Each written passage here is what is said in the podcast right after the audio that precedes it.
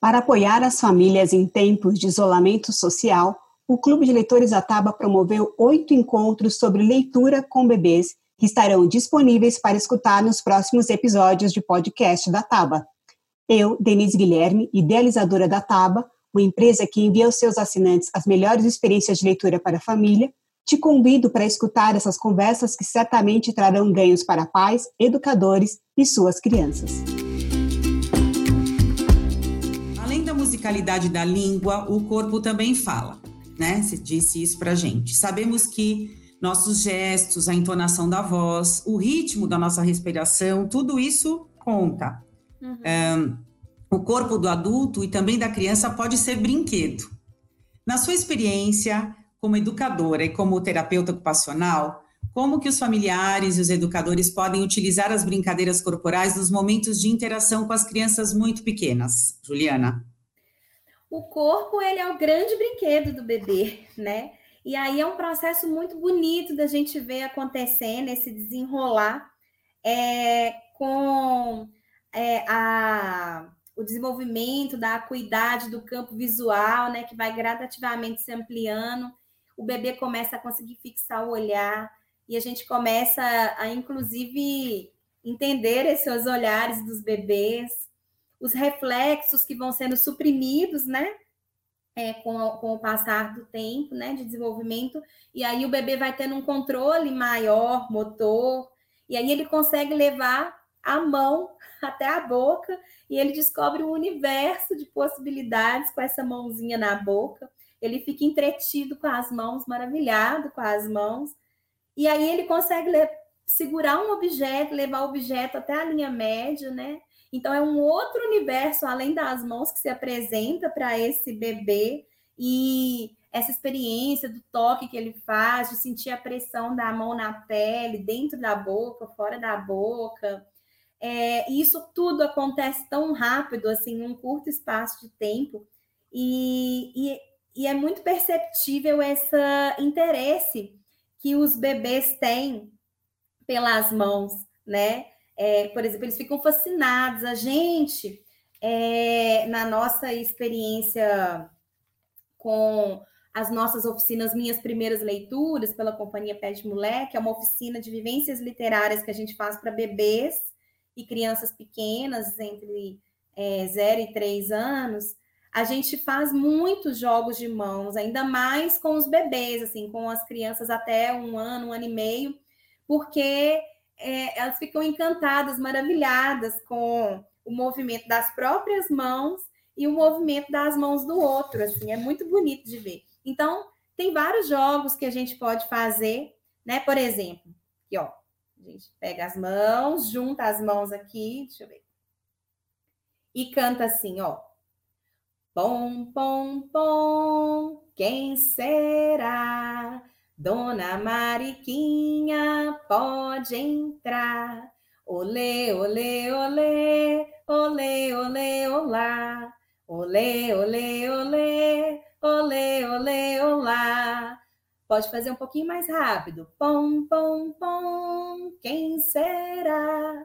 Dona Mariquinha, pode entrar. Olê, olê, olê, olê, olê, olá. Olê, olê, olê. Olê, olê, olá. Oi, tudo bom? Tudo bem?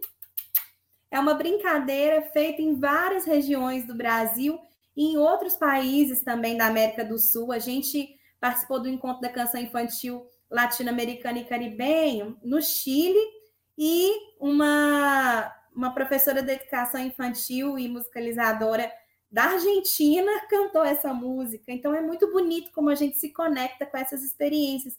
E com as crianças muito pequenas, esses jogos de mão, por exemplo, eles assim funcionam muito nesse estabelecimento do vínculo, nesse interesse que a criança desperta pelo corpo, pelo movimento do corpo do outro, né? E são pequenas narrativas que essas brincadeiras têm. São pequenas narrativas, pequenas experiências e tem outras, muitos, muitos jogos de mão é, depois a gente vai deixar aí dicas de né, espaços virtuais onde vocês podem encontrar é, esses repertórios de brincadeiras. Tem dos cinco macaquinhos, né? As crianças adoram, né? Cinco macaquinhos pulando na caminha.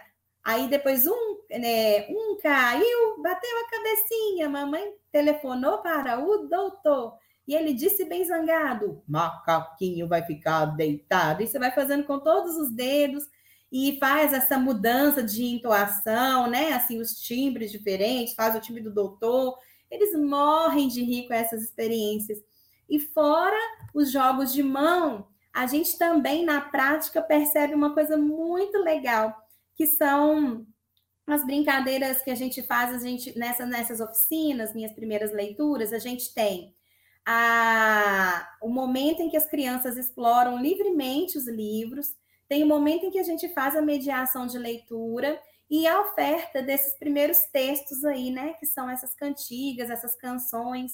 E aí é, a gente no final faz uma roda e aí as mães, os pais, os adultos que cuidam desse bebê seguram o bebê e a gente faz várias brincadeiras em que a gente explora muitos movimentos, né? Então a gente faz, por exemplo, Periquito Maracanã, cadê sua iaia? Faz um ano, faz um dia que eu não vejo ela passar, né? E vai, vai chegando, vai afastando, né? Vai pulando. E aí o bebê, nesse colo que é útero, ele se sente seguro para poder experimentar esses, esses diferentes planos, essas velocidades, né? Tudo isso. É lógico que a gente não pode generalizar, não necessariamente é uma experiência prazerosa para todos os bebês. Assim, na nossa experiência, a gente faz muitas oficinas, a maioria das vezes a gente vê os bebês sentindo muita alegria e muito prazer.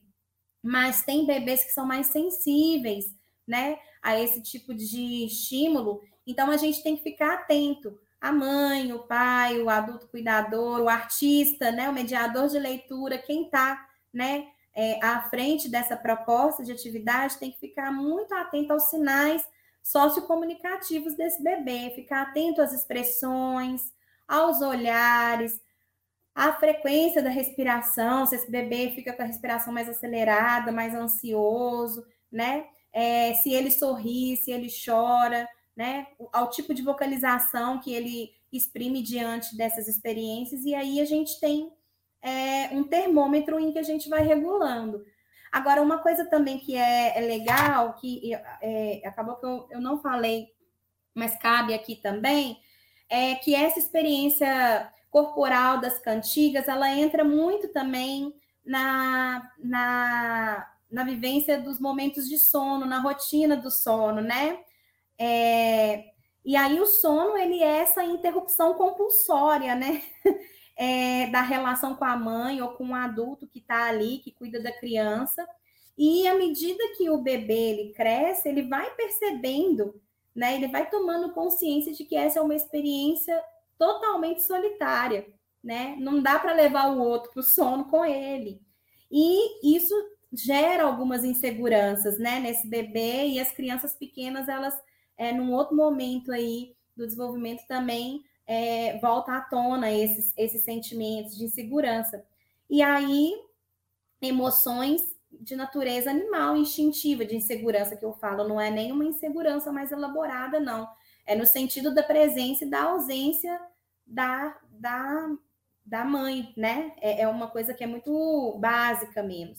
mesmo. E aí é, a gente brinca, né? Assim, que muitos bebês brigam com o sono, de outras noites também, mas é, é muito bacana isso, quando a gente pensa nesse processo do sono, não é simplesmente é, raso, né? Assim, ah, eu vou cantar para o bebê dormir e é qualquer música e é de qualquer jeito, né? Essa experiência corporal, ela faz toda a diferença quando a gente entra nessa conexão com o bebê, consegue escutar, ler no corpo desse bebê essa, esses receios, essas inseguranças, e a gente acolhe isso.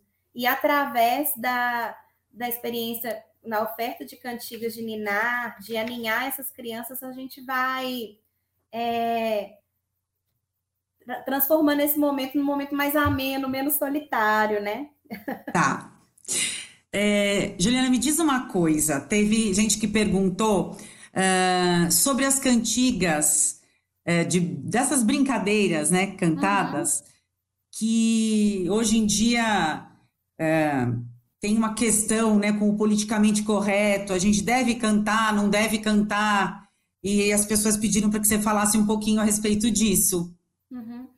É, eu já conversei com algumas outras pessoas, é, é, bem delicado esse ponto, porque, como eu disse, é, essas canções elas trazem é, algo que é de um contexto e que às vezes não necessariamente é explicitamente ofensivo, né? Não é dessa natureza, mas remete ao contexto, né? E aí, é, por exemplo, a, a, a, brincadeira escravos de Jó, né? É, muitas pessoas trazem questionamentos, né? Principalmente pessoas que vêm do, do trabalho é, da educação numa afroperspectiva, e aí tem um lugar de fala que não é o meu, né? Assim, eu tenho que deixar isso muito claro, né? É, e trazem questões referentes a, a, isso, né? Assim, de que a gente não deveria perpetuar esse tipo de, de, de fala, né? Assim, de, de menção a essa experiência da escravidão, né? Mas, por outro lado, tem pesquisadores da cultura da infância, é, vários que dizem que, na verdade, é, é uma manifestação cultural, é, que traz uma certa é, identidade, né? E que é possível da gente, inclusive, apresentar contextualizando para as crianças na medida que elas têm é, esse, essa capacidade de entendimento mais ampliada com o passar dos anos, né? É, a gente identificar com elas assim o que, que é, o que, que não é. Porque, por exemplo, o, a brincadeira da tirei o pau no gato. Tem muitas, muitas mães. Sempre eu atirei o pau no gato.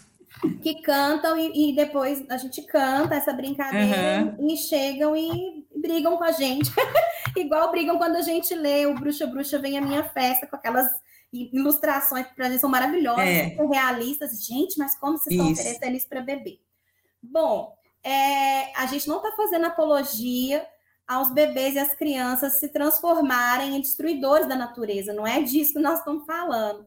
Agora, a gente tem que entender que o simbólico ele é o espaço para a gente experimentar, para a gente vivenciar emoções, sentimentos que são da natureza humana, e raiva é criança pequena sente raiva, criança pequena é, sente vontade de furar o olhinho do irmãozinho mais novo, né? Assim, isso, gente, não temos essas crianças que são santidades imaginadas, né? Assim, idealizadas. Isso não existe essa infância idealizada. Então, se a gente vai podando também, né? Esses espaços de experimentar e de vivenciar essa a expressão desse tipo de sentimento, as chances das crianças, né, se transformarem em pessoas que jogam isso para o real muito rapidamente, assim, é, é, é, muito grande.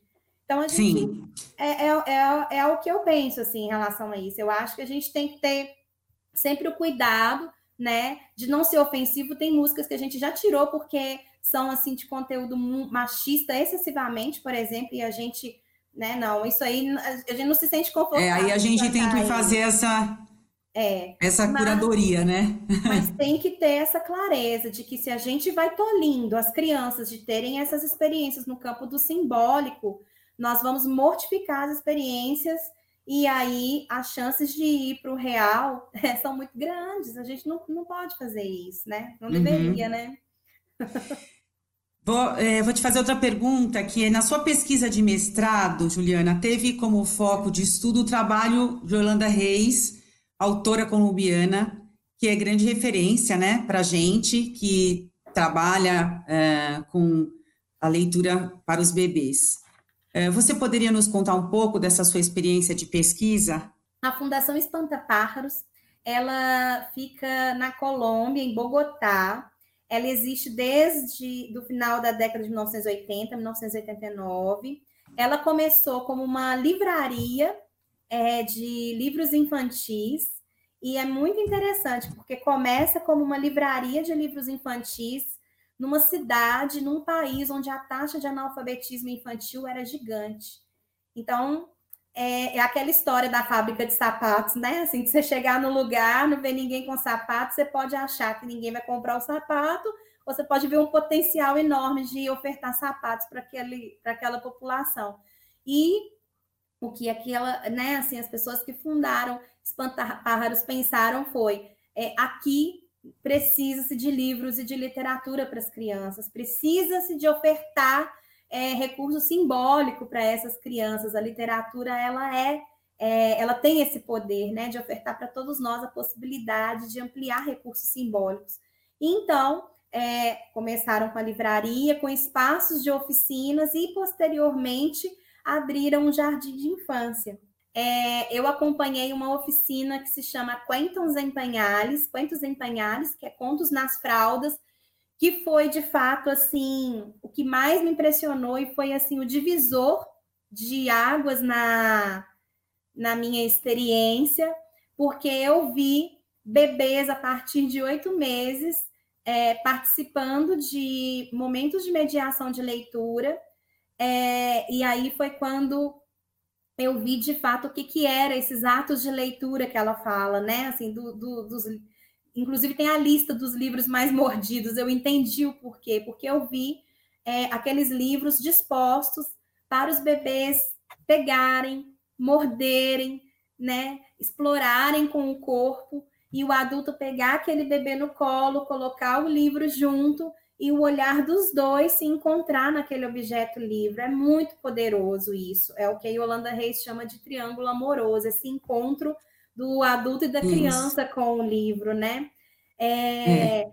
E, e, e, essa oficina, ela acontece semanalmente, né? E é dividida para bebês de oito meses a um mês, a um ano e pouquinho, os bebês não caminhantes e os bebês caminhantes, porque com os bebês caminhantes a dinâmica muda um pouco, né?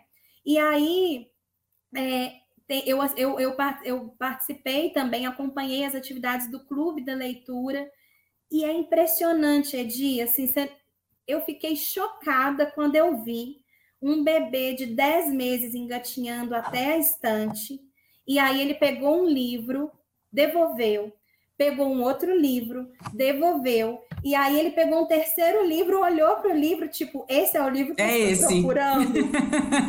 E assim, os bebês, eles pegam os livros, eles podem levar até três livros por semana, tem uma sacolinha, e uma coisa que é muito legal, eles assinam, porque é muito importante lá em Espanta Pájaros a assinatura. então, eles fazem um cartão de leitura, né? E nesse cartão de leitura tem a assinatura dos bebês e você vai vendo, inclusive, a evolução dos traços, né? Tem, tem crianças que frequentam Quentas Empanhales, depois vão para o jardim e temos a assinatura durante cinco anos desse bebê. E é muito legal que para os mais novinhos, a mediadora de leitura vira e fala: Fulaninho, você está escolhendo este livro aqui, onde vivem os monstros. E você vai levar, né? Você vai cuidar e na semana que vem você vai trazer. Juliana, eu quero. A gente agradece super essa conversa incrível que nós tivemos com você hoje. Muito obrigada, viu? Eu que agradeço, estou com o coração. Ai, ótimo. É um tema muito apaixonante, né, Edi? É, isso mesmo. A gente ficaria aqui um tempão conversando. É. Agradecemos a todos vocês que nos acompanharam, que assistiram, e também a Fundação Itaú Social pela parceria, aos nossos apoiadores, Associação Nova Escola, Instituto Avisalá, Scalier, Fundação Maria Cecília Souto Vidigal, Instituto Singularidades e Unibis Cultural. A gente agradece a participação de todos, de todas. Um grande abraço. Obrigada por escutar mais um episódio do Pode Ler.